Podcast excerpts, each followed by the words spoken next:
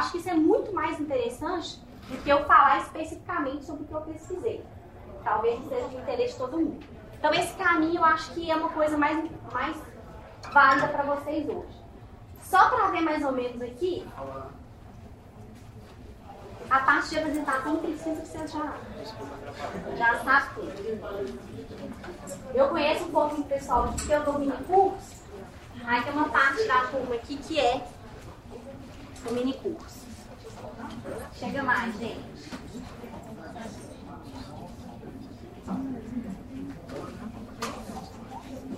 Tá lazando? Tá vendo? Me esqueci.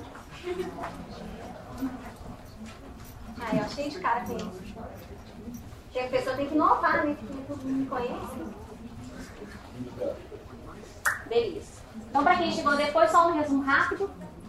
Eu vou, mais importante do que falar do tema da minha pesquisa, eu vou falar aqui dos caminhos da pesquisa e quanto importante a pesquisa é para vocês como profissionais, como carreira, como jornalistas, tá? Bom, um pouquinho do caminho, assim. Eu formei na PUC em 2009. É, até o sexto período da faculdade, eu não tinha feito nenhum estágio. Então, não setava agora se você ainda não fez estágio. Uma hora, sua, sua hora vai chegar. E eu não tinha entrado no mercado de trabalho de jornalismo nem nada. No sexto período da faculdade, eu comecei a fazer duas coisas que foram essenciais para minha carreira. A primeira, estágio no mercado de trabalho, redação.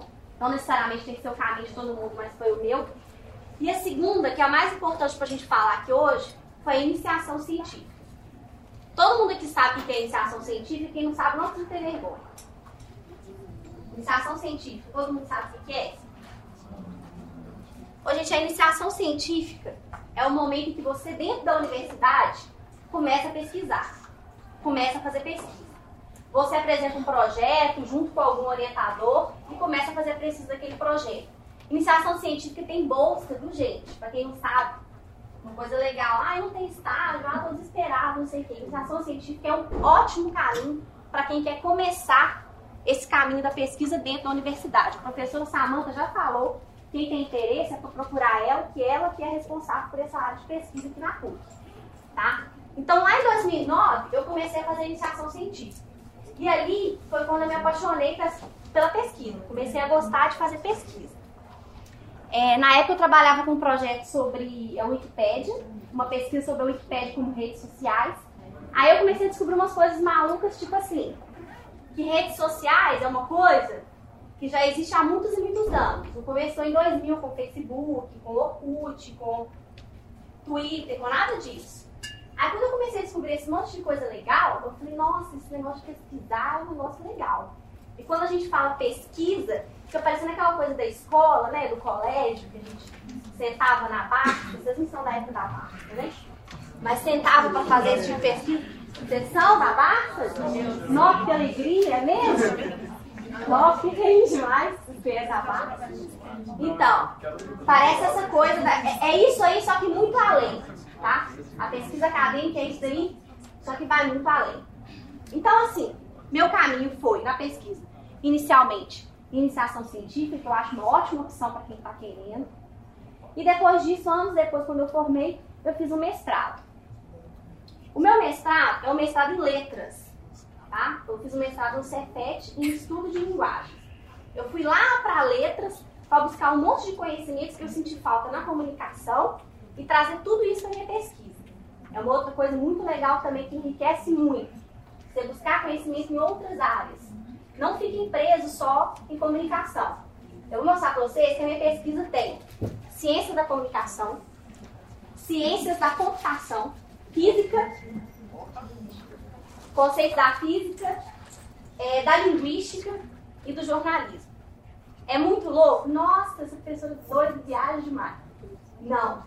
É multidisciplinaridade para chegar no objetivo maior, que é a exploração do objeto que eu trouxe, que é o objeto que eu estudei na minha pesquisa. Então, assim, estou dando essa introdução só para vocês verem assim, que é possível e que pesquisa é uma coisa legal de fazer. Gostar de fazer pesquisa é muito legal.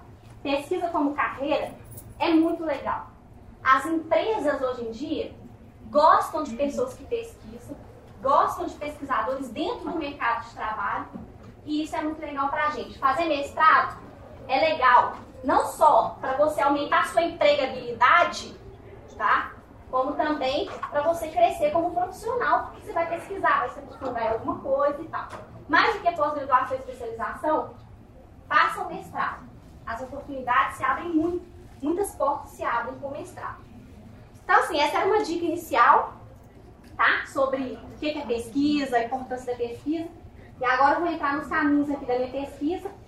Não se assustem, eu não vou entrar aqui com vocês no referencial teórico muito profundo da minha pesquisa, porque senão vocês vão pirar, mas a gente vai só passar para vocês verem o que, que é o caminho, como se constrói uma pesquisa. Só para entender aqui, quantas pessoas aqui estão fazendo projeto experimental já? Levantar a mão. Pouca gente, né? Alguns vão entrar no próximo semestre, como é que é? Tá todo mundo assim com uma cabeça já pensando o que, que vai fazer no seu projeto experimental ou vocês estão totalmente por fora? Como é que tá? Ah, essas são conhecidas. Essas são de casa. Hein? Projeto experimental, gente. Animado, ó, projeto experimental. Ah, não. Só para saber como é que vocês estão. Então, eu espero muito que os caminhos que eu mostro aqui hoje deem para vocês luzes para o caminho do projeto experimental. Quem está sem luz nenhuma, quem está zero luz. Quem já tem alguma luzinha que ajude a encaminhar vocês no projeto experimental. Tá? Para a gente falar um pouquinho desses passos da pesquisa. Tá bom? Vocês estão bem quietinhos, não precisa nem fazer nenhuma promessa no final da, da palestra, né? Aquelas mini cursos, contar casa, esses bobeiros, né? Vocês estão quietinhos, então a gente vai sem contar casa. Se conversar, eu faço promessa. Disse nós vamos ganhar dinheiro, ficar rico, contar casa do que os Estados Unidos matou a Zé Alencar, esses três, só se vocês conversarem.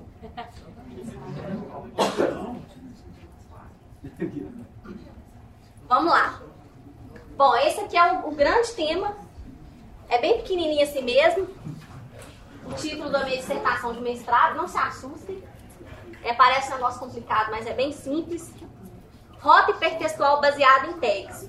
Discussão de processo de produção e leitura como sistemas complexos no contexto da web semântica. O título aqui resume alguns conceitos muito importantes que eu trabalho na minha pesquisa. Que a gente não vai precisar aprofundar aqui não. Mas só para vocês entenderem como que o caminho da pesquisa se forma. Ó, não precisa preocupar quem não é do jornalismo, tem gente da publicidade também? Tem. Porque o que eu vou falar aqui não serve só para o jornalismo, tá? É um processo de produção, construção de conteúdo na web que serve para jornalismo e para publicidade e para qualquer outra produção de conteúdo online, ok? Os estudos de caso que eu fiz são estudos de caso de produções de conteúdo jornalístico, mas pode, pode se aplicar à publicidade, não tem problema nenhum, tá?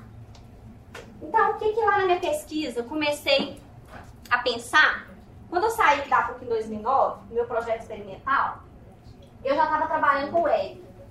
Na época, em 2009, eu pesquisei Web 2.0 e saí daqui assim, olha, existe um negócio chamado Web Semântica. Esse trem da Web Semântica era um negócio que era o futuro, lá em 2009, quando eu saí da PUC com o projeto experimental. Aí esse trem de Web Semântica é o presente, agora, que é o que eu estudo agora. E a gente já tem um monte de futuros aí. É claro que a pesquisa é uma coisa que é contínua. O processo de pesquisa é contínuo. Agora quer fazer doutorado, quer dar continuidade, o que quer que seja. O tema, ele é um tema contínuo. Então, se eu quiser, quiser pesquisar agora, continuar pesquisando web semântica, eu posso continuar. Se eu quiser avançar para as outras tecnologias que estão surgindo, ok. O caminho da pesquisa é mais ou menos que eu estou falando para vocês. Então, lá em 2009, onde que eu parei? Eu parei na Web 2.0 e falei assim, não, esse negócio está vindo aqui deve ser bem legal. Um dia eu vou querer mexer com isso aqui, que é o próximo passo.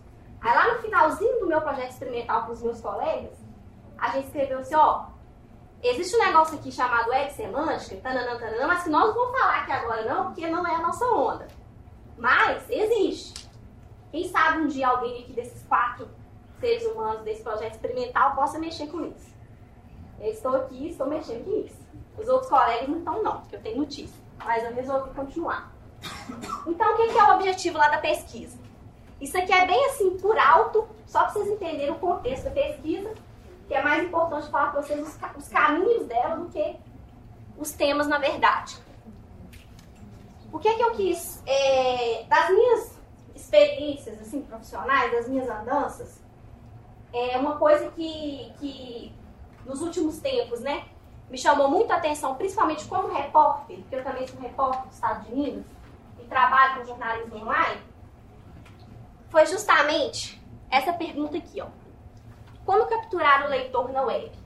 E o termo é esse mesmo, capturar. Depois eu vou explicar para vocês por que é agressivo assim capturar. Vocês não fiquem assustadas, não. Porque no dia, assustados, porque no dia da minha banca de mestrado, o povo quase me bateu lá por causa disso aqui, ó.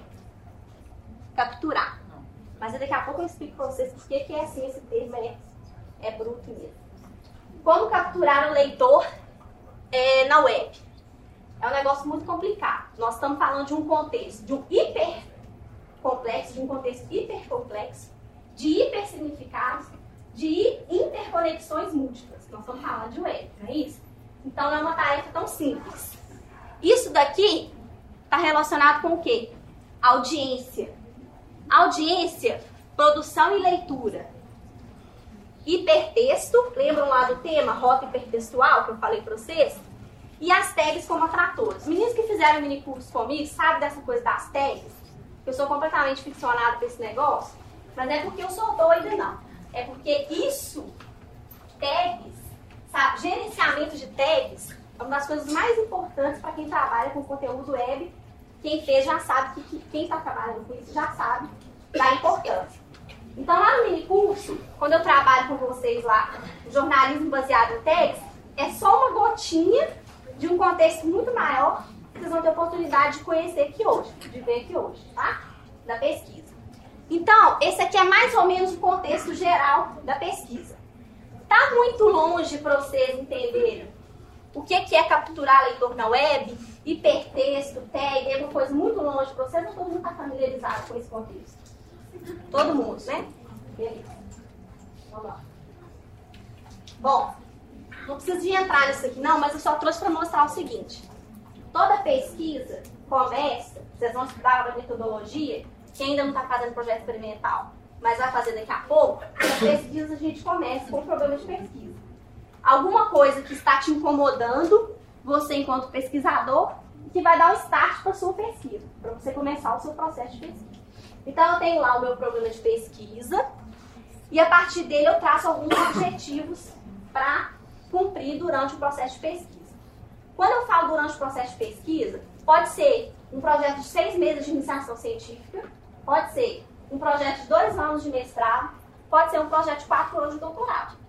Estamos falando de tempos, de tempos é, distintos, ocasiões distintas, mas que a montagem, o caminho, o processo de pesquisa é o mesmo. Tá? Começa-se com uma pergunta de pesquisa. Não vou entrar muito no que é a mas só para vocês entenderem. Tá. Esse aqui é um panorama geral da minha pesquisa. Nossa, mas tem um monte de negócio aí que eu nunca ouvi falar, sistemas complexos web semântica, folksonomia, jornalismo baseado em texto.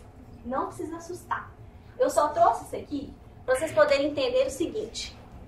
Esse aqui é um contexto geral de todos os conceitos que eu trabalho na minha pesquisa.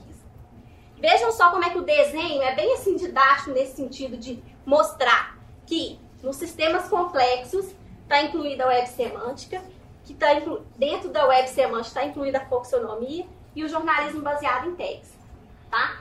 Não se assustem. É, eu vou mostrar para vocês um pouquinho de cada uma dessas fases aqui, mesmo que não se, a gente não aprofunde muito no que, que é o conceito de cada um, só para vocês entenderem como é que monta a pesquisa.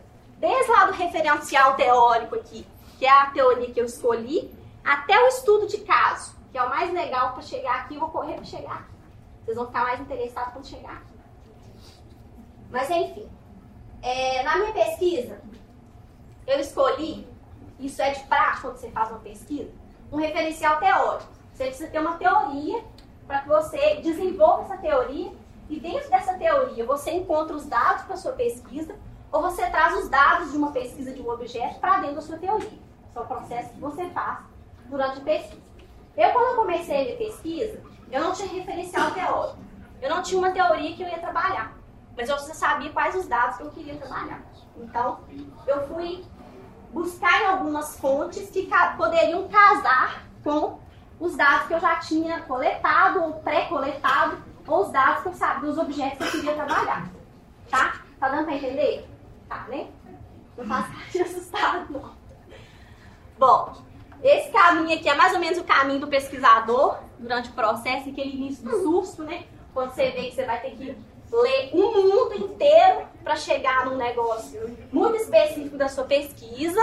Aí depois você com a cabeça quente lá para criar um conceito seu, né? Que todo mundo quer que a sua dissertação seja original, que você não pode copiar, que não sei o quê.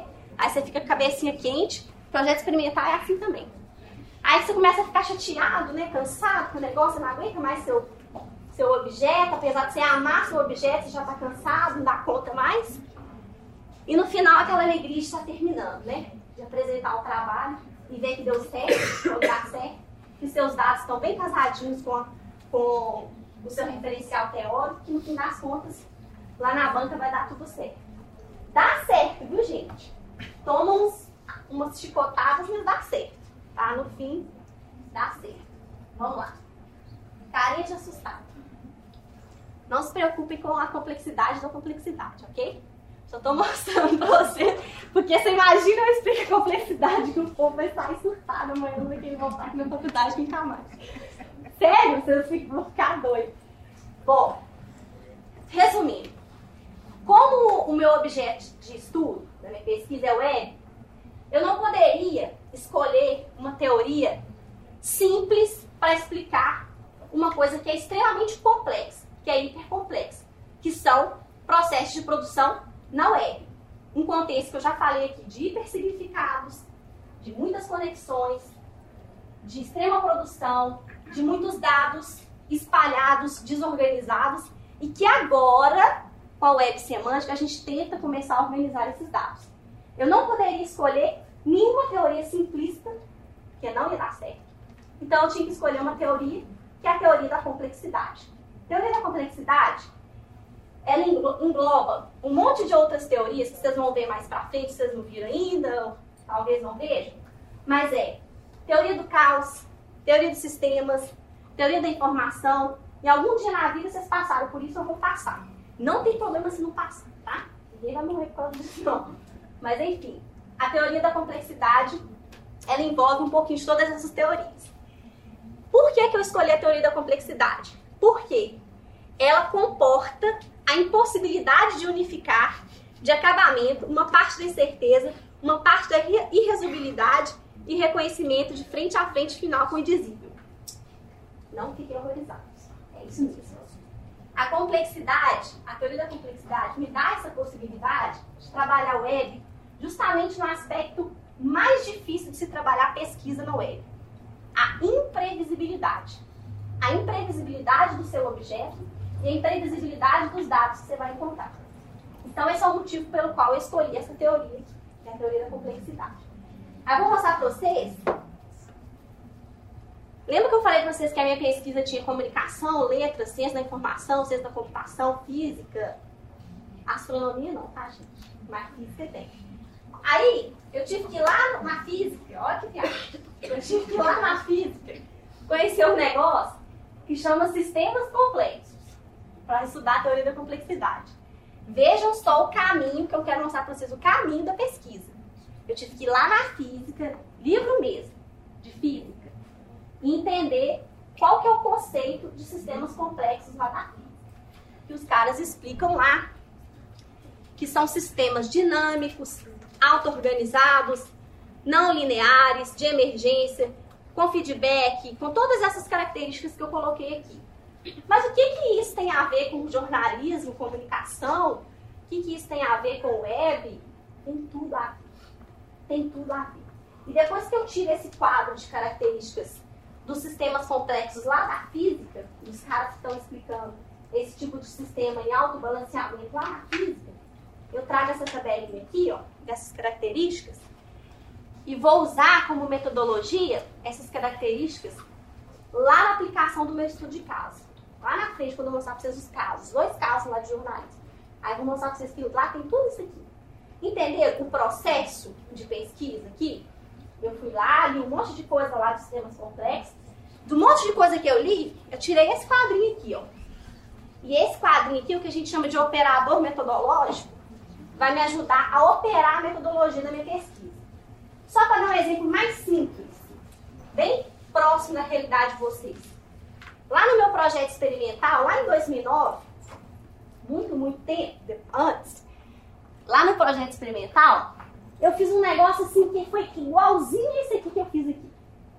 Eu, nós, né, eu e os meus colegas, a gente leu um bilhão de coisas sobre Web 2.0 na época.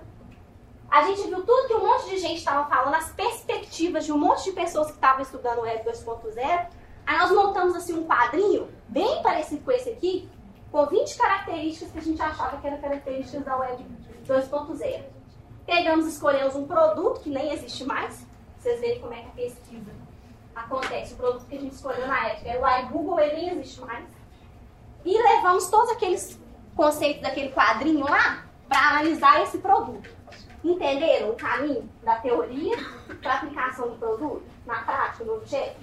O que eu fiz lá, exatamente o que eu fiz aqui. Então não se preocupe com essas características aí, só para vocês entenderem o caminho da pesquisa. Outro negócio que é muito legal também, que o povo da banca cobra muito da gente, é esses negócios de originalidade, né? Ah, porque o que de diferente que sua pesquisa mostra sobre não sei o que. Aí, eu tenho, eu tenho um problema seríssimo de, de esquema, assim, de. É, como é que fala? De organizar as coisas em esquema, né? É um meu, meu jeito de pensar, assim, é muito de montar esquema, fazer bolinha, juntar, fazer a seta que vai estar tá lá. Eu só consigo raciocinar assim, fazer a lista e dar tique, assim, sabe? Aí eu fico nessa vibe dos, dos esquemas. Aí eu criei um esqueminha modelo aqui no meu trabalho, estou explicando para vocês metodologia, tá? Não importa com o conteúdo disso aqui não. Só para vocês entenderem como é que funciona. Aí eu fui lá e criei um modelinho, que é esse modelo aqui, que resume, sustentado no meu referencial teórico, aí todos os, os caras do meu referencial teórico, Edgar Morin, todas as pessoas que eu usei lá no meu referencial teórico, eu tirei esse esqueminha aqui que resume a complexidade na teoria da complexidade, para mim, na perspectiva do meu trabalho. Beleza, então guarda essa figurinha que daqui a pouco ela vai aparecer lá na frente. Esse aqui é o meu modelo que eu usei. Vocês estão acompanhando, né, gente? Vamos passar para a cabeça quente aqui. Passou a fase assustada, nós vamos para a cabeça quente. Aí, eu tinha que começar naquela cadência de conceitos que eu tava ali, tava lá nos sistemas complexos, eu tinha que começar a entrar no negócio que é a minha onda que é web, que é jornalismo, eu precisava entrar lá.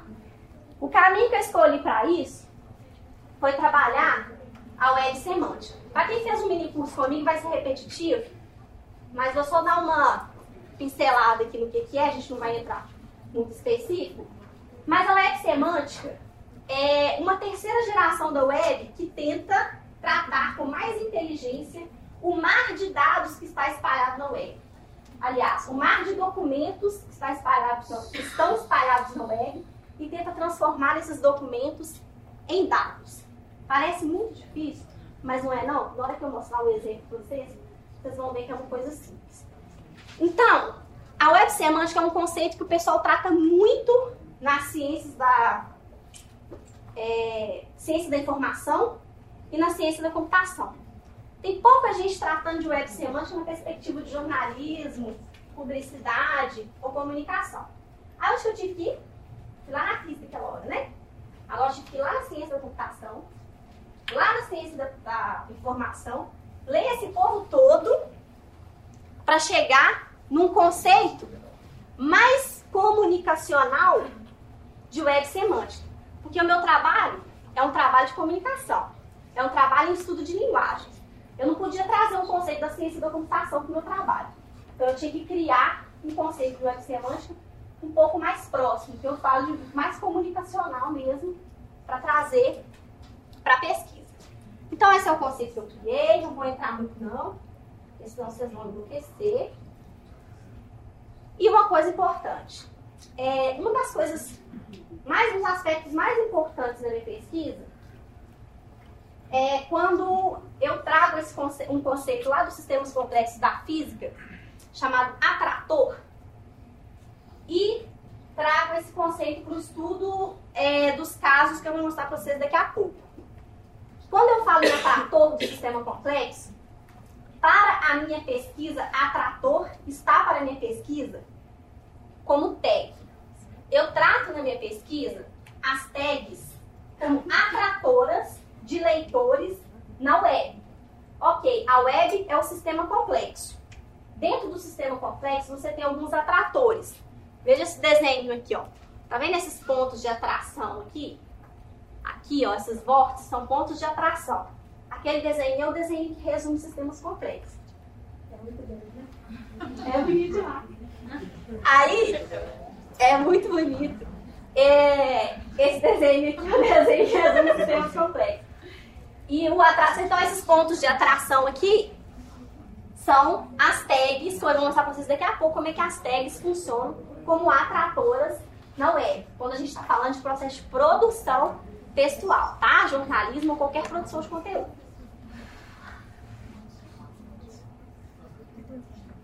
Vamos voltar nas carinhas lá?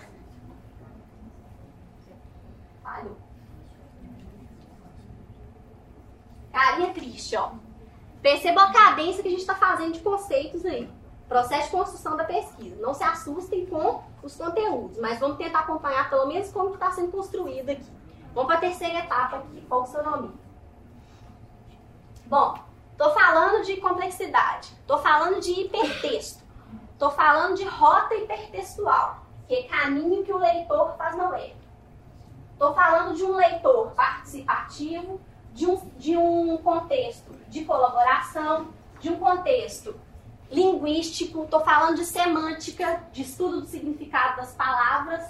Então, eu tive que ir lá na ciência da informação de novo e trazer esse conceito aqui, que é o conceito de foxonomia. O que é foxonomia? Não vai importar muito para agora, mas vamos falar o que é. É esse processo de criação de etiquetas na web criação de etiquetas pelas próprias pessoas, pelos próprios usuários da web, pelos leitores, produtores de conteúdo, qualquer que seja, é, qualquer que seja essa pessoa. Ela cria etiquetas que são geralmente as tags, e esse monte de tags, esse monte de etiquetas estão espalhadas nesse contexto da rota hipertextual que eu venho falando com vocês. Ah, não entendi nada. Ok.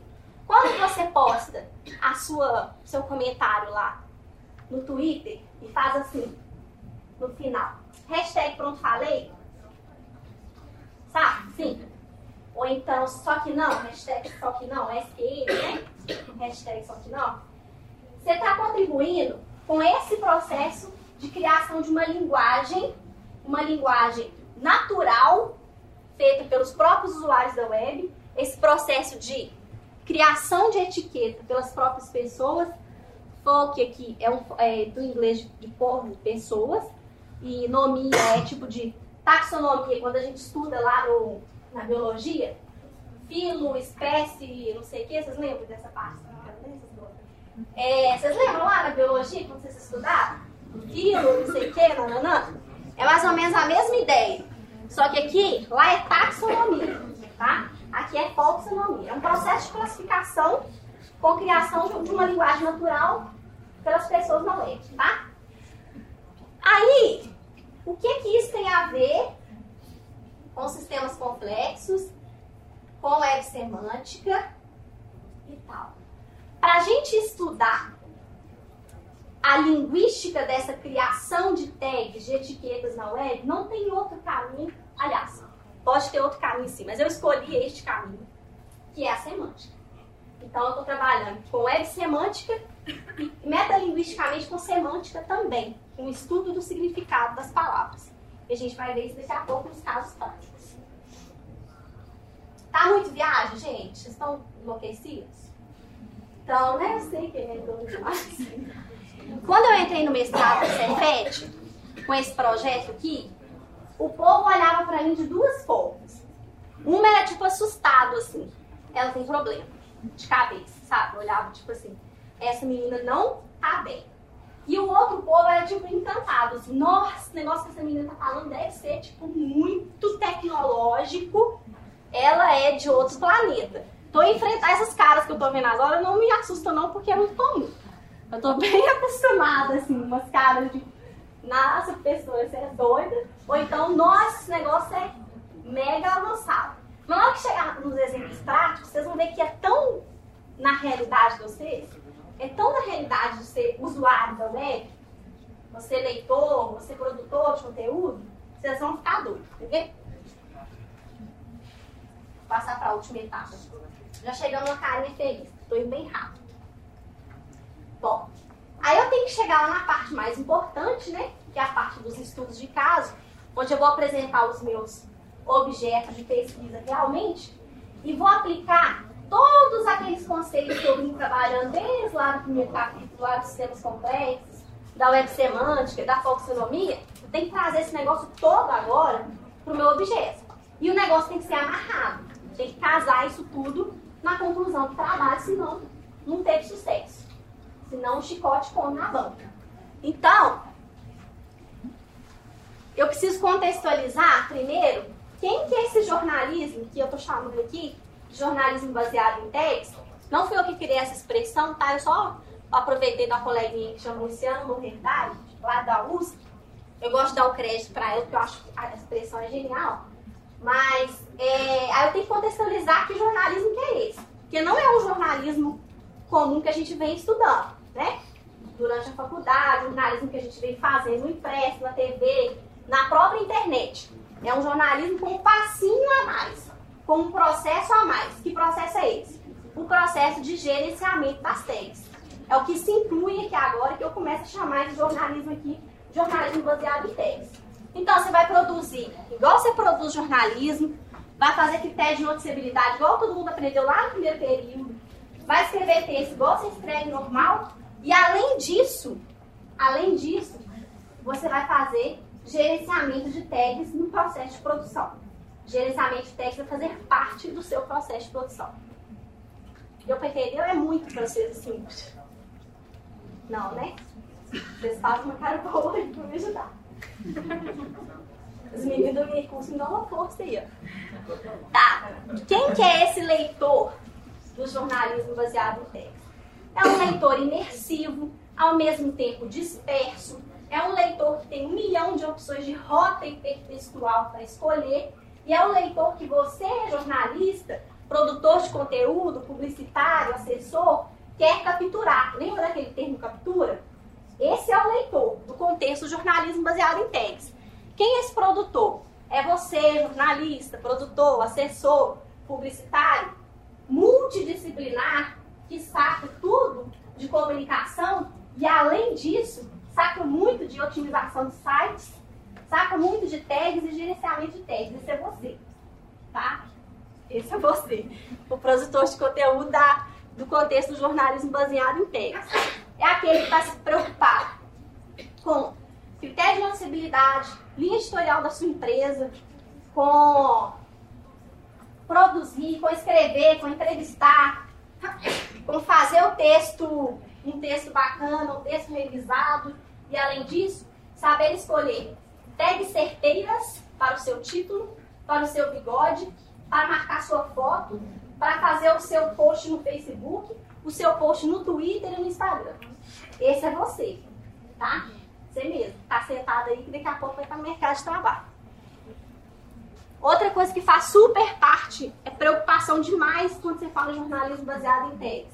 Audiência. Audiência é preocupação sempre quando você fala em jornalismo, né? É um dos objetivos maiores que as empresas de comunicação têm. Audiência, anúncio, anúncio, dinheiro, dinheiro, leitinho das crianças, lembra? É o que garante, né? Então, esse produtor aqui, antes, quando a gente falava de jornalismo impresso, TV, rádio, esse cara aqui, ó, ele estava muito distante da audiência. Muito distante. Só que agora, esse cara aqui, o produtor, ele está completamente ligado, minuto a minuto, na audiência dele. Ele monitora a audiência dele minuto a minuto. E essa audiência monitorada, ela altera o processo de produção. E eu vou mostrar para vocês, vou provar para vocês, nos dois casos que eu vou mostrar. Como que o monitoramento de audiência altera o processo de produção jornalística. É um dos objetivos da pesquisa mostrar isso. O que, que os buscadores têm a ver com isso? Nós estamos falando aqui de hipertexto, de rota hipertextual, de fazer títulos e bigodes para matérias jornalísticas, conteúdos, quaisquer que sejam eles, postados com tags certeiras. Essas expressões que eu estou falando, se é bom vocês pegando, daqui a pouco vocês vão amarrar tudo na hora de entender.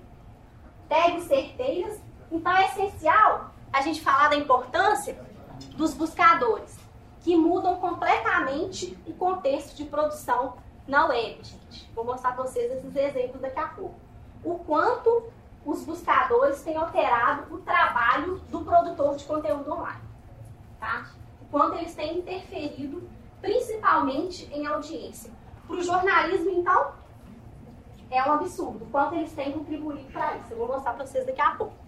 E por último, um negocinho que o pessoal fica assustado, né? mas que é simplesinho até, que é o Search Engine Optimization, SEO, que muitos traduzem para otimização de sites, que em algum momento vocês não esbarraram, eu espero que vocês esbarrem na vida de vocês, acadêmica e profissional, que é justamente é, o processo de gerenciamento dessa relação entre os buscadores, o ranqueamento do, do seu, da sua página nos buscadores, o uso de tags certeiras, como eu acabei de falar, a relação entre é, as estratégias de uso dessas tags, de escolha dessas tags, né? todo esse processo de produção que envolve não só o web desenvolvedor, que fica aparecendo para a gente, que é SEO, que é Search Engine Optimization, é o negócio lá da galera da, da ciência da computação, né? Mas não é não. Porque o povo da computação sabe muito de algoritmo. Sabe tudo de algoritmo. Eles são muito feitos. Mas quem sabe de texto, quem sabe de jornalismo, quem sabe de lead, critério de acessibilidade, somos nós. E é aí que é a nossa área de comando. Então, a gente tem que trabalhar junto com eles. Nem sobrepondo o trabalho deles e nem deixando que o trabalho deles sobreponha o nosso. Nós temos que trabalhar junto com eles. Tá? Então, esse é o contexto do jornalismo baseado em tags. Bom, vou entrar na parte mais legal agora. Vocês entenderam o que é um processo de, de pesquisa? Como é que eu cheguei? Mais importante do que entender a pesquisa em si, talvez não tenha, não, tenha, é, não seja do interesse de todo mundo, né? Mas esse processo que eu, que eu levei, todos os passos que eu fiz para chegar aqui agora, no objeto, que eu vou mostrar para vocês dois estudos de caso, é, que comprovam os dados, com os dados comprovam todo o referencial teórico que eu vou usar aqui, mas vocês entenderam os passos para chegar aqui? Tá Então vamos lá. Se vocês ficarem bonzinhos, eu conto depois o dia que o estado de Minas matou o Zé LK. Ou então, como que faz para ficar rico. Eu conto no final. Só vim pra essa parte. Vocês só veem só essa. Tô brincando. São as promessas aí que eu costumo cumprir. No mini curso das meninas, eu prometi que eu ia contar essa do estado de Minas. De que ele matou o Zé Alencar. E o processo que eu ia é, ensinar a ficar rico. Né? Mas é isso. Então vamos lá. Essa parte aqui é a parte que o pessoal interessa mais, que é a parte prática, dá para entender o que é a pesquisa realmente. É, eu estudei dois, duas coberturas jornalísticas. Eu poderia ter escolhido qualquer outra cobertura, ou poderia ter escolhido é, uma outra uma outra produção, não, não, não precisava ser uma produção jornalística, podia ser uma produção publicitária, podia ser uma produção de conteúdo online de qualquer outra natureza. Obviamente eu escolhi é, uma produção jornalística, eu sou jornalista, jornalista, sou repórter do Estado de Minas, estou lá tenho os dados na minha mão. Os dados estavam nas minhas mãos, com facilidade. Então, isso na pesquisa também a gente tem que ter esse bom senso também, de saber o que está fácil da gente pesquisar, assim, que está aos nossos olhos, está saltando os seus olhos. Os dados, eles saltavam meus olhos, tinha três anos. Eles estavam ali pulando. Em determinado momento eu falei, preciso pesquisar esse negócio, porque está incomodando. Incomoda mesmo. Então, contexto de produção. É, para, especificamente para os casos que eu estudei, é a produção no, no em.com.br, portal Live, né? Vou mostrar para vocês. Essas capas que estão aqui são as capas da época, é, que muda muito, né? A minha pesquisa de 2013, a coleta de dados é de 2013. Essas capas aqui são as capas de 2013. Nenhuma das duas é assim mais. Metodologia. Além daquelas do, aqueles dois aspectos que eu já mostrei para vocês, lembra um quadrinho que eu mostrei para vocês assim, com um monte de conceito? Lembra daquele esquema que eu mostrei com um monte de bolinha assim, interconectando? Além daqueles dois operadores conceituais, que é assim que a gente chama, a minha metodologia também funcionou com a coleta de dados é, no Google Analytics. Quem não conhece o Google Analytics é legal conhecer. Ou qualquer outro sistema de análise de audiência, tá? Para conteúdos web, o Google Analytics é grátis. Eu costumo recomendar porque ele é bem didático, assim. É, esse semestre eu estou dando workshop de Google Analytics no mini curso, quem quiser vir. Vou falar para vocês o dia que é para ensinar o basicão do Google Analytics, tá? É, ele é possível com o Google Analytics ser com monitoramento, né? Você cadastra seu site lá e você vai conseguir monitorar a audiência do seu site minuto a minuto, né? Então ele funciona mais ou menos com essa carinha aqui. Aqui estão as URLs. Lembrando que quando eu falei que você cria uma matéria lá, um texto ou uma, qualquer conteúdo, é, por exemplo, uma matéria jornalística, quando você cria um título da matéria jornalística, é esse título que vai virar o URL da sua matéria, né? E essa URL é aquele endereço que aparece lá em cima na barra, quando você clica, sabe aquele endereço lá? Tipo assim, a matéria é carro capota na rodoviária mata dois. Aí quando você olha lá em cima, ó, na URL, vai estar lá carro, tracinho, capota, tracinho, sabe? Eu acho que é URL aquele endereço lá, aquela URL que os buscadores, Google e companhia, quando eu falar buscadores, tem problema você pensar só no Google, não. É natural. Tem outros, mas pode pensar no Google, funciona. É, que os buscadores leem. Então, é esse, esse, esse é o endereço que os buscadores leem quando eles vão indexar as matérias. Então, aqui no Google Analytics, você tem a URL, o que é, que é o conteúdo e o número de page views, que é a visualização daquele conteúdo. Não vou entrar muito nisso não, mas só para vocês entenderem como é que eu coletei os dados. Então eu ficava mesmo lá para coletar os meus dados. É uma cobertura específica, são duas coberturas específicas. Eu levantei todos os dados relacionados à audiência daquelas duas coberturas, tá? Do incêndio de Santa Maria, que a gente conhece, e do, da morte do ator do Velozes Furiosos, do Paul Walker. Então, são duas coberturas específicas.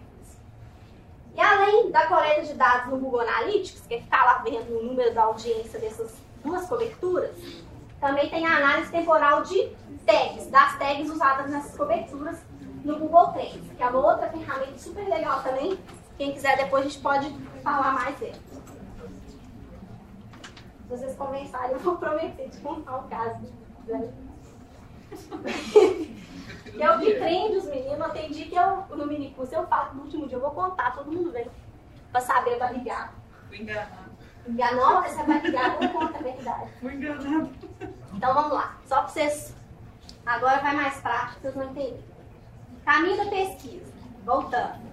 Lá nos sistemas complexos, fui lá na web semântica, fui lá na taxonomia, cheguei no jornalismo baseado em texto. Tá? E agora eu vou para os estudos de caso, os objetos de pesquisa. Os dois. O primeiro, cobertura jornalística de um fato que marcou nosso país no dia 30 de janeiro de 2013. É, mais de 200 jovens morreram naquela tragédia, né? Todo mundo sabe qual foi, o incêndio de Santa Maria. A, a tragédia aconteceu na madrugada de sábado para domingo. E no domingo de manhã, quem já conhece a história, eu vou bem resumido. No domingo de manhã, o que se tinha de notícia em todos os sites jornalísticos do país e até da América Latina, alguns deles, em destaque era a tragédia do incêndio de Santa Maria. Todas aquelas mortes. Né? Vendo o contexto do Estado de Minas. Obviamente, o Estado de Minas é um, é um jornal local de Minas Gerais que não necessariamente, não necessariamente, teria uma cobertura é, muito grande de um caso que aconteceu no Rio Grande do Sul. Mas como foi um caso muito específico, a gente analisar os critérios de noticiabilidade, todo mundo aprendeu lá no primeiro período, né? Um caso específico como esse é um caso singular demais, a singularidade desse assunto. Não é todo dia que morre mais de 200 pessoas né, numa tragédia como essa. É, a, local, a, local, a proximidade, as pessoas que é, estavam envolvidas com aquela tragédia, que moravam em Santa Maria ou no Rio Grande do Sul, seriam leitores em potencial do seu conteúdo. Qualquer que seja a plataforma do seu conteúdo, pela proximidade da tragédia com eles, entre outros, eu podia citar aqui uns 10 critérios que faziam daquela tragédia notícia para todos os sites aquele dia.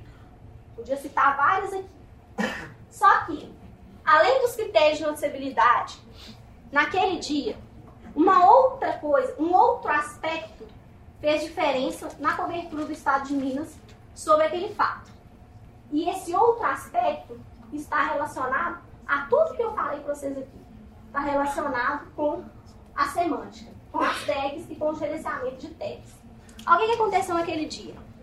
Um repórter do Estado de Minas criou uma galeria de fotos chamada Incêndio em Santa Maria. Preste bem atenção no nome da, da galeria de fotos, que é importante para entender. Incêndio em Santa Maria. E começou a observar lá pelo Google Analytics, o repórter, além de entrevistar, escrever, fazer título, bigode, tirar foto, cortar, editar, botar no ar e ligar, ele também monitora a audiência o tempo inteiro. Tá? Então, o repórter estava lá monitorando a audiência dele e ele percebeu que aquele conteúdo da galeria Incêndio em Santa Maria estava dando uma audiência absurda. Era uma audiência muito maior do que qualquer conteúdo do site já tinha dado desde 2010, quando o site foi criado. Era uma audiência que crescia exponencialmente e muito fora do normal. E ele, pelo Analytics, foi é, avaliar o porquê esse conteúdo estava dando toda essa audiência absurda. E ele percebeu o quê? O tráfego da galeria, naquele momento, a gente consegue ver pelo Google Analytics de onde, estão vindo, de onde está vindo o seu leitor. Tá? Você consegue ver se o leitor está vindo do Facebook. Vindo, quando eu falo vindo, vocês entendem, né? O leitor, né? como ele chegou até você, o seu link, ao seu site, a sua notícia, ao seu conteúdo. Você consegue ver se ele está vindo do Facebook, se ele está vindo do Twitter, se ele está vindo de algum buscador. Você consegue ver a origem de tráfego, que a gente chama, de onde o leitor foi capturado. Naquele dia, 93,19% do conteúdo das pessoas, 93% das pessoas que estavam acessando aquele conteúdo, elas vinham de buscadores. Google e companhia, né? O Google era 98% desses 93%. Tá? Vocês verem a importância do Google, como ele é significativo quando a gente fala em buscador. Então, é, o que, que o repórter fez? Ele procurou saber, isso também o Analytics te dá essa informação, como que as pessoas estavam chegando até aquela URL Incêndio Santa Maria. E viu que a combinação de tags, presta atenção que isso é, é muito importante no final, vocês entenderem meu trabalho, que é lindo no final. a combinação de tags que as pessoas estavam usando para chegar ali era a exata combinação que o repórter tinha feito no título da galeria de fotos. Nossa, mas que sorte, hein? Não sei o quê. Mais ou menos. Sorte até o momento em que ele teve essa inteligência que eu falo para vocês no processo de produção, de criar uma tag, uma tag ou uma combinação de tags bem certeira em relação ao conteúdo que estava produzindo. Ele foi bem no, no, óbvio, né? bem no natural. Incêndio em Santa Maria. E era exatamente essa combinação de tags que as pessoas estavam buscando no Google e por isso a galeria de fotos do estado de Minas estava muito bem ranqueada e por isso o acesso na galeria de fotos do estado de Minas foi muito grande. Deu para entender o que, que aconteceu? Processo de produção?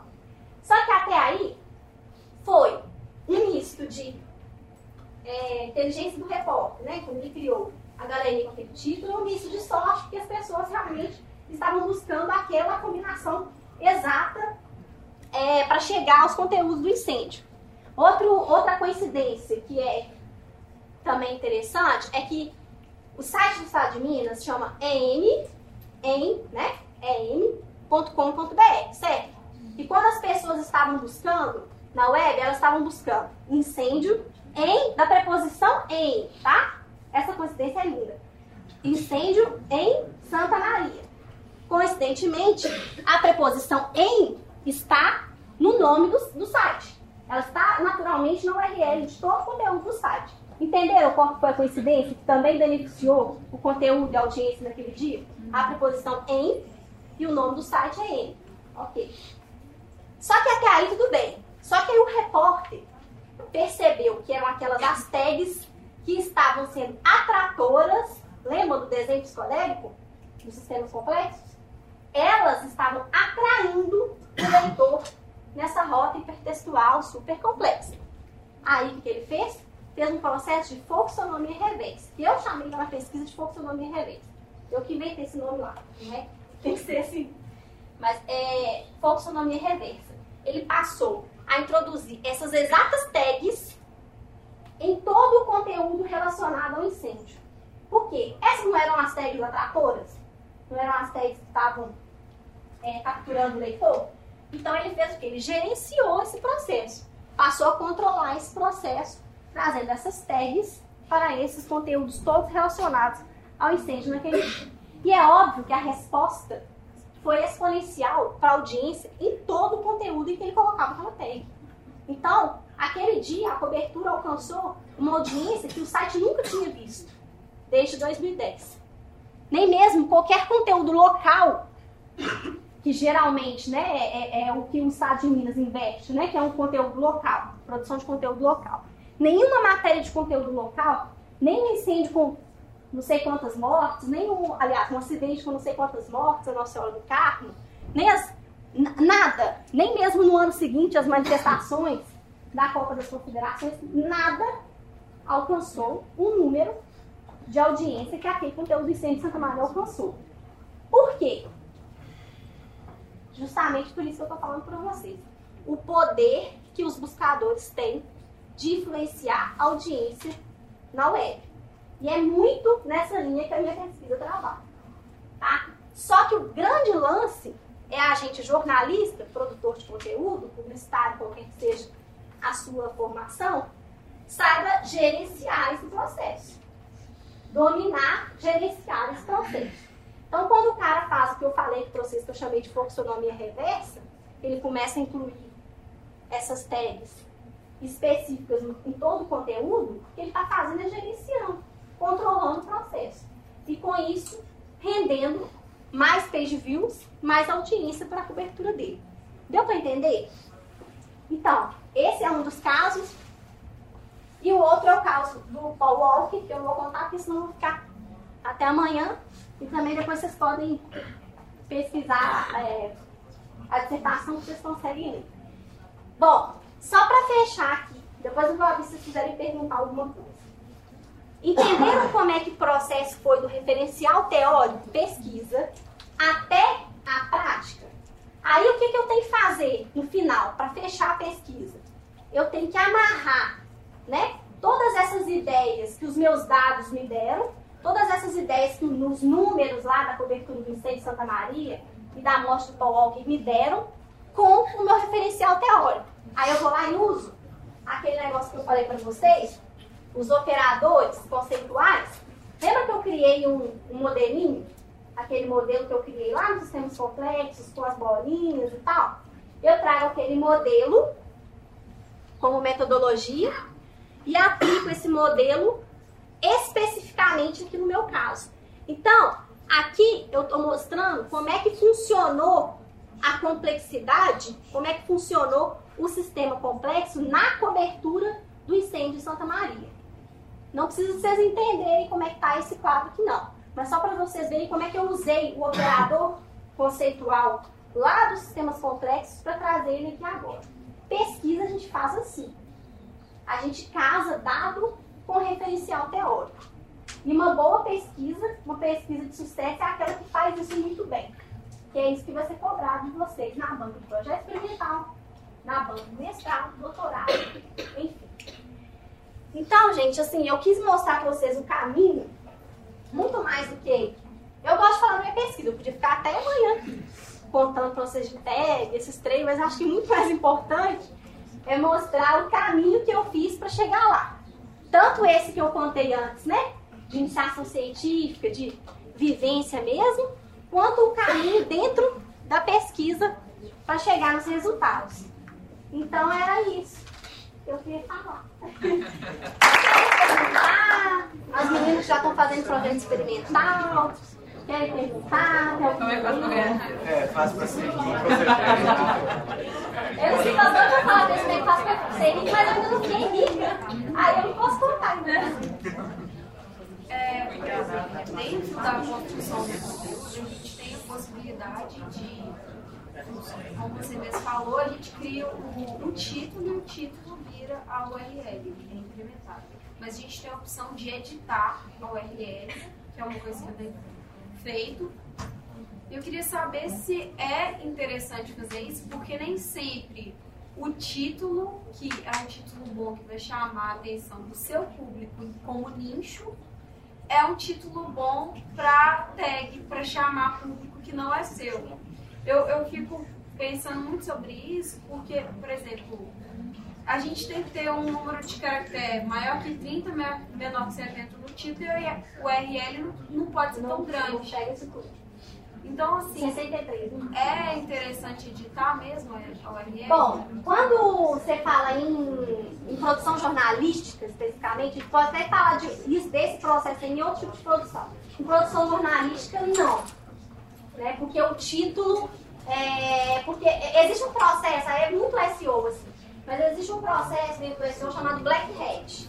Não sei se já ouviu falar. Que são várias estratégias que você pode usar para meio que enganar os buscadores. Ou, por exemplo, é, eu tenho uma matéria sobre o incêndio em Santa Maria. Aí eu quero bombar essa matéria, relacionando essa matéria a tags que eu sei que são tags de grande sucesso na internet, tipo sexo. Ou tipo. É, essas bem assim. Sexo é uma é super forte, uma tag super. Que captura muitos leitores, né? Então eu coloco, começo a inserir um monte de tags que não estão relacionados, por exemplo, ao meu conteúdo, para única e exclusivamente capturar o leitor. Poderia ser esse o objetivo, por exemplo, de trocar o URL. Única e exclusivo para a captura do leitor especificamente. Para o jornalismo, não vai ser legal isso não. Não, mas assim, eu nem falo de tags diferentes do conteúdo. Eu falo, por exemplo, eu crio, eu estou fazendo uma entrevista, aí eu coloco lá é, na, na entrevista uma, um trecho, então, assim, é, pessoa em entrevista exclusiva falou tal coisa. Uhum. E meu público, ao ver aquilo, tipo, que a pessoa que já tá no. já tem consciência, já acessa o meu site regularmente, falou assim, nossa, que legal, deixa eu ler.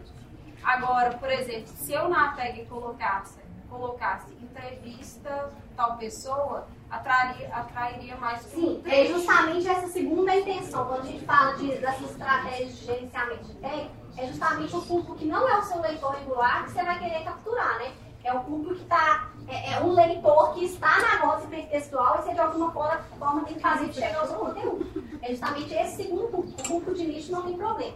No jornalismo especificamente, é ideal que você combine é, um, um, título, né, que daria ao seu leitor usual, o seu leitor que já vai no seu título todos os dias, para satisfazer esse seu leitor, para ele entender o que é o seu conteúdo, e também que associe tag certeza que pode ajudar aquele conteúdo a ser lido pelos buscadores. Esse é o ideal. É claro que nem sempre a gente consegue fazer isso. Né? Principalmente quando você tem que fazer, por exemplo, adaptação de, de. A gente faz muito, todos os jornais fazem muito isso. Adaptar conteúdo do impresso para online, por exemplo. Não existe coisa mais difícil. Eu fiz essa atividade com os meninos outro dia na sala de aula, da gente adaptar o título de, de impresso para o título da internet, pensando né, nesse contexto todo de tags, de possibilidade daquele conteúdo ser encontrado ou não, ranqueado ou não. Não tem coisa mais difícil que você fazer isso, de forma competente, né, de forma certeira. Mas é, é, o, é o que a gente tem que fazer, tentar aliar essas duas coisas, né? O conteúdo para o público de nicho e também para quem não, não, não para quem vai ser encontrado pelos buscadores. É difícil, não é fácil não. Pode perguntar, né? Alguém mais? Sobre a sua pesquisa, é, por exemplo, você buscar na física, o pessoal da computação ficou, uma, ficou muito rico, né? mas era algo que você necessitava para chegar onde você queria. Então, assim, é, eu queria fazer duas perguntas. Primeiro, essa, é, foi mais difícil você ter que buscar em outros meios ou você, tipo assim, chegar onde você queria? E essa é uma dica, buscar outros meios para, entendeu? Para chegar no seu tempo. É, é uma dica talvez para mestrado e doutorado. Projeto experimental eu acho muito desafiador você fazer isso, porque você tem menos tempo, né? E menos condições de fazer isso. Eu tive que fazer isso porque realmente eu inventei de trabalhar com um negócio que outras pessoas estavam falando, o povo da comunicação estava falando esse negócio. Mas, por exemplo, para projeto experimental, eu sugiro que vocês passem algum tempo que as pessoas estejam falando, ou, entendeu? Que o pessoal da comunicação já esteja nessa onda, porque fica um pouco mais fácil pelo tempo que vocês têm. Essa pergunta que você fez, né? Foi mais difícil buscar ou depois juntar tudo? Juntar tudo é o mais difícil. Né? Porque é, não é só juntar você tem que operacionalizar os conceitos, né? Você viu aquela cadência que eu mostrei ali, que uma coisa inclui a outra? Não é fácil no texto você provar que aquelas coisas estão ligadas uma na outra. Tem um outro negócio muito legal, é bom que essa pergunta faz. Quando vocês estão lá na metodologia, quem já fez metodologia vai fazer, vocês vão aprender uns negócios lá na metodologia que você vai achar que tipo, o professor tá doido ou, ou, assim, não tem nada a ver, eu acho que não tem nada a ver essa metodologia, que é argumentação, aprender a fazer argumentação. Eu acho que na metodologia vocês aprendem isso. Eu, eu acho que eu lembro disso, assim, de aprender a argumentar silogismo, figuras de linguagem, aqueles negócios que você estuda lá no colégio, quando você está no colégio. Aprender a, como aprender a provar as coisas que você quer falar. Gente, esse é o negócio mais importante que tem no mundo quando você fala de pesquisa é você, com seu texto, né? É um texto é, com um texto com uma cara acadêmica, né? Um texto de, de, de corpo acadêmico e tal. Não é um texto jornalístico, uma matéria jornalística, é diferente de fazer uma matéria jornalística. É diferente de fazer um conteúdo de opinião, um artigo de opinião. É um texto com outra característica. Mas dentro dessa característica do texto acadêmico, você argumentar. Porque é um texto argumentativo. Né? Você provar o que você quer falar. É muito difícil operacionalizar o texto dessa forma. Então, não ignorem quando lá na metodologia o professor foi ensinar para vocês técnicas de argumentação ou qualquer coisa desse tipo, porque vocês vão precisar. Precisa argumentar. Né? E não adianta vir aqui no dia da apresentação da banca e argumentar, não. Tem que estar argumentado lá no papel. Quem lê que vai, vai, tem que entender o que você está querendo falar. Mais do que nunca na vida de vocês. É nesse momento que vocês têm que ser entendidos. Falar. Alguém mais? Mais alguém? Não? Então, ah.